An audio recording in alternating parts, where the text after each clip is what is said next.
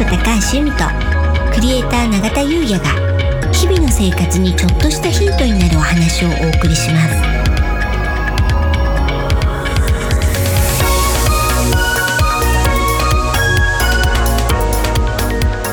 こんにちは、クリエイター永田優也です。こんにちはスタイリストの高橋由美です楽しくて楽になる。はい本日のテーマは、はい私が風水を好きなわけとなります。はい。そしてね、うん。気がついていただいたと思うんですけども、はい。音楽が変わりました。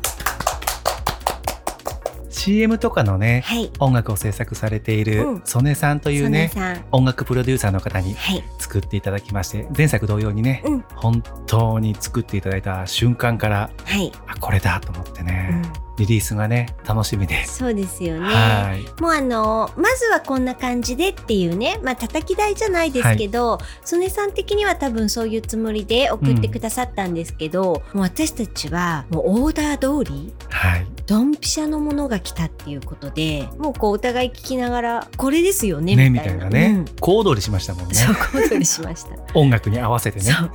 もうさすが曽根さんという。ねえうん本当に素晴らしい音楽をね作っていただきました。曽根さんありがとうござい曽ます。根さんありがとうございます。はい。はい。ということで、うん。まあ、内容の方にもね、はい行きたいと思うんですけども、ええ一応本日からうんシーズン2ということで、うん101回目ですので、スタートしていきたいと思います。で、タイトルが先ほどもお伝えしたように101回目、うん。シーズン2の1回目ですね。はい。私が風水を好きなわけということなんですけども、ゆみさん。やっぱりね、この101回目は何話そうかなっていう、はい。通常ではないものをね、ちょっとお話ししたいかなっていうのを考えた時に、あ、ちょっと改めて、はいあの、これをお話ししたいかなと思ったんですね。おお願いします。うん。あの、まあ、巷には、はいい、わゆる占いうん。というものってたくさんあると思うんですよ。あります。うん。まあ、それこそ、えホロスコープ、うん血液型、動物占い、うん。地中水明、旧世紀学、タロット占い、いろんなのがあると思うんですね。で、まあ、風水も占いって唱えてる方が多いかもしれないんですけど、風水は環境学なんですね、人は目から見るもので運を得るといはい。う基本的な考え方に基づいた学問なんですけど、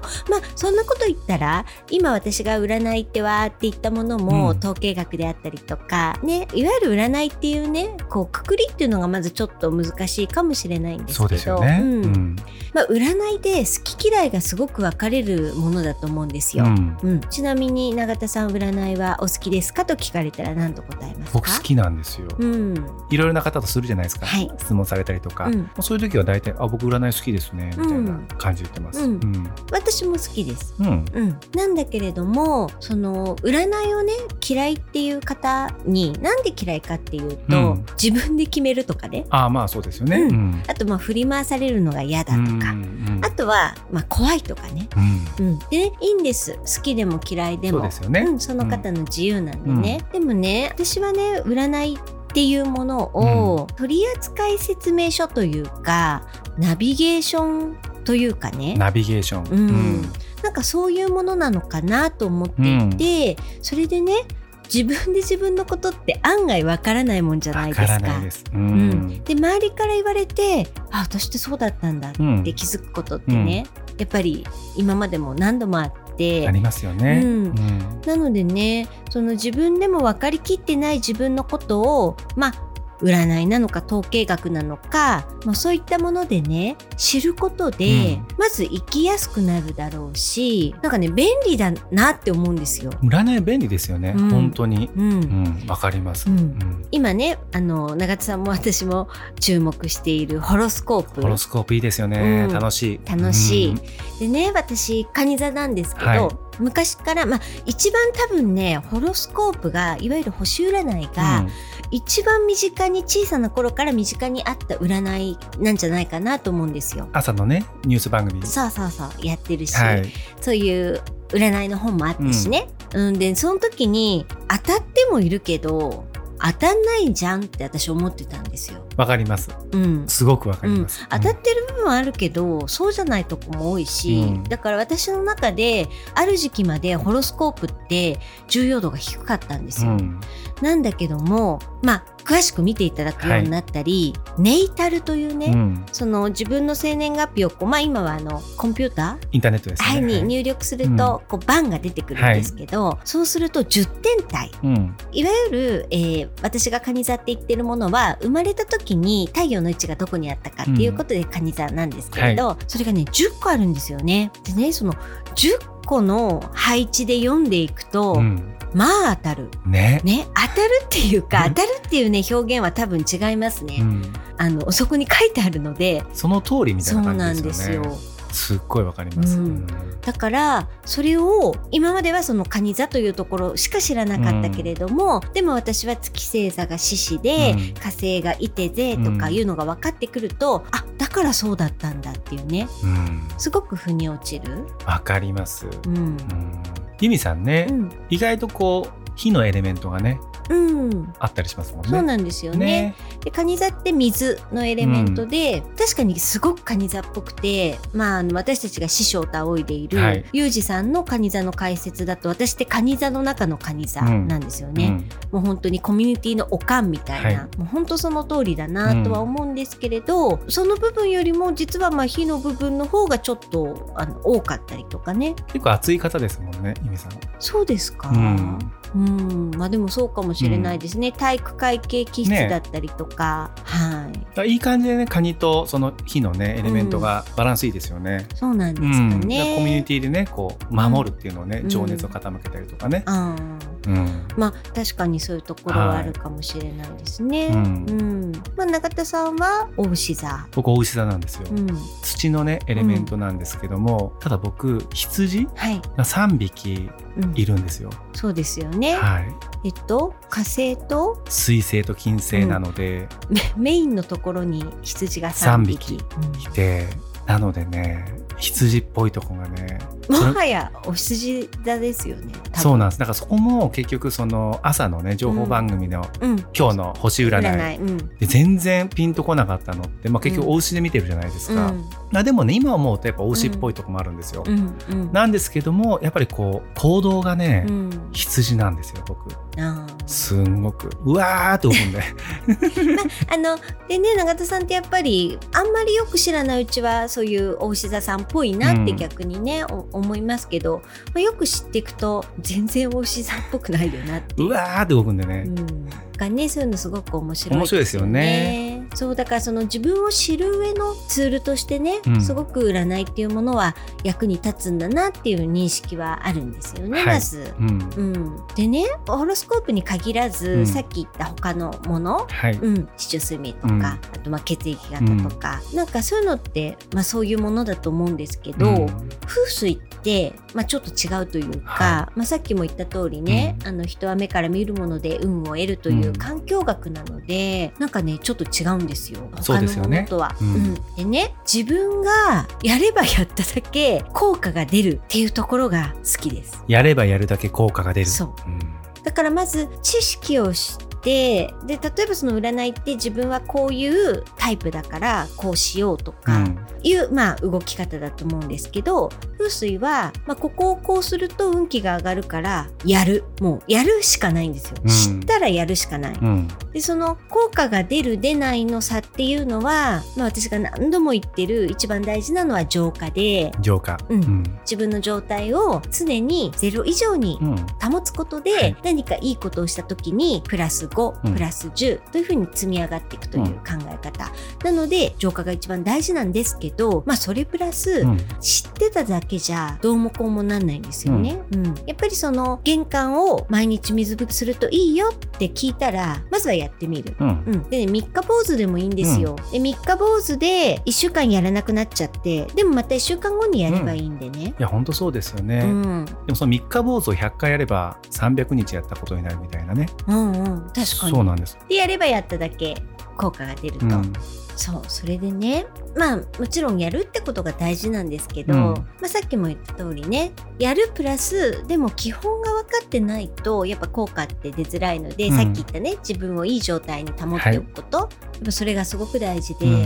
やっぱりねそこをしないと効果の出方が遅いと思うんですよね、だからなんかもったいないなと思って、はい。やっぱりねこれからまあ講座とかもね考えてるじゃないですか、ね。そうなんですよね。楽しみですよね。うん。うん。今講座の内容をね、うん。考えてるんですけど気休めではなくて本当に効果が出る風水っていうのをお伝えしたいなっていうのが、いいですうんね。このセカンドシーズン？うんあ違いますねシーズン2。あシーズン2を、えーお送りするにあたってねあのどういうことをお伝えしようかなって思った時にまあそれはねすごく思いましたね。結果の出る風水。うんうん、いいですね。うんうんでねやっぱりその上でね今私があの一番大事に思ってるのは、まあ、これねいろんな方が言ってることですけど、うん。あの日々ね自分をいい状態にしておく、うん。うん。まあ、その風水的なこともそうですけど、自分自身もいい状態にしておく。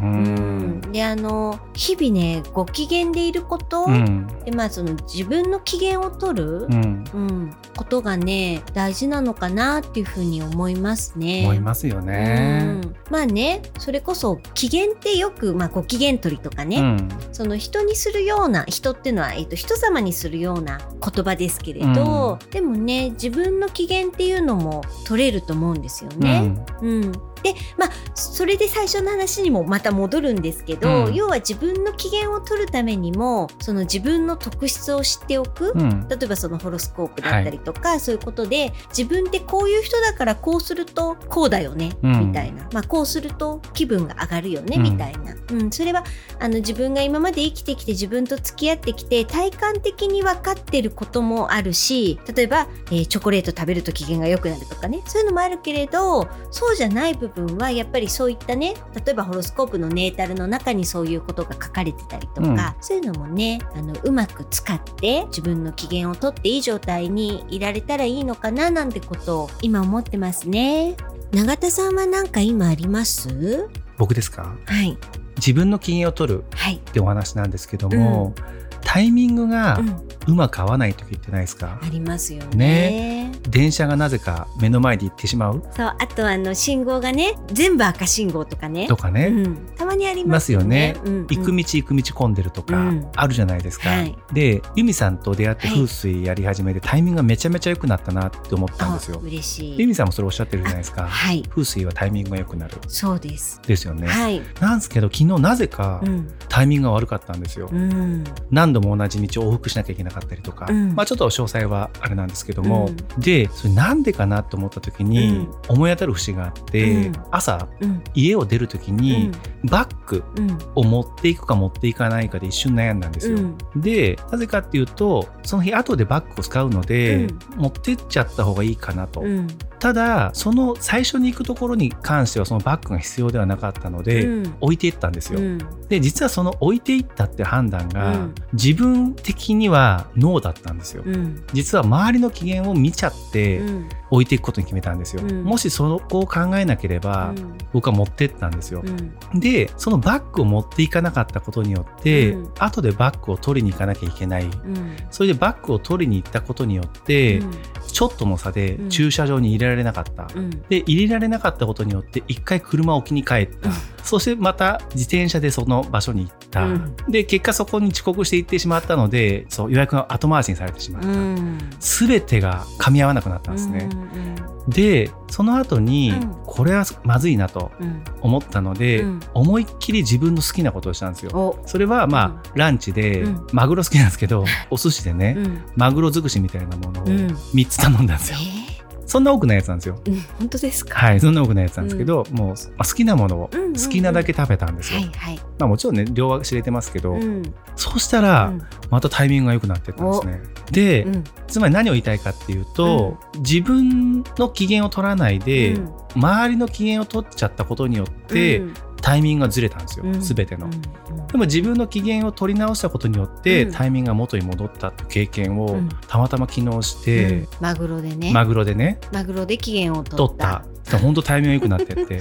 うんで今のね、イミさんの自分の機嫌を取るっていうのはね、うん。ちょっと思い出したので、はい、シェアなんですけど。うんううん。ん、でもねなんかそのなかなかもちろんねあの、えっと、自分一人で生きてるわけではなくていろんな人と関わってあの日々生活してるのでね。っていうところはあるかもしれないんですけど、まあ、ほんのちょっとのことでね、うん。いいと思うんですよねうん。自分の機嫌を取るっていうのはね。なのでやっぱりねあの身をもって永田さんそれ体験されて。そうなんですよ。うん。やっぱりその瞬間に、うん。例えばそのバッグを持っていかなかったって判断なんですけど、先の恐怖なんですよね。うん。結局先でこうなるんじゃないかっていううん。ことでその周りを気にして持っていかなかっただけなんですよ。うん。自分的には持ってった方が絶対いいなと思ってたんですけど、うん。自分の権を取らなかったことによってやはり空回っちゃったんじゃないかななんてね思いました。うん。うん。なんかね、まあ、あの去年から去年の暮れからはい、土の時代から風の時代にね、うん。切り替わってまあいろんなこうしたらいいよっていうのありますけど、まあ、そのうちの一つが自分軸で生きるってね、でまあ、これってちょっと難しくて自分軸で生きるっていうとなんかねあのわがままになっていいのかななんて。でまあそういう一面もあると思うんですけどね、まあ、そこは本当に塩梅だとは思うんですけれど、まさに今大きなそのなんていうんですか全体的にもそうなってきてるから、まあ、そういうのがね顕著に出やすかったのかもしれないですよね。そよね。の永田さんの体験は。いや本当そうでした。うん。もちろんねそのイミさんのおっしゃる通りわがままになればいいってわけじゃないんですけれども、うん。うん。自分を大切にするってことなんだと思うんですよね。うんうんうんうん。で自分を大切にしてるからこそ、うん。自分のことを大切にしてくれる人のことを大切にできる、うん。そう、ん。そういうことなのかななんてね、うん。思ったりもしました。うん。なるほどですね。はいなのでね、まあ、1回目からもね、あの、風水のことをベースにして、でもこういったね、心のお話とか、あと、他のね、いろいろ気になることもお話をね、うんしていけたらと思います。はい、ありがとうございます。はい。それではシーズン2もよろしくお願いいたします。はい。よろしくお願いいたします。楽しくて楽になる、スタイリスト高橋由美と、クリエイター永田優也がお送りしました。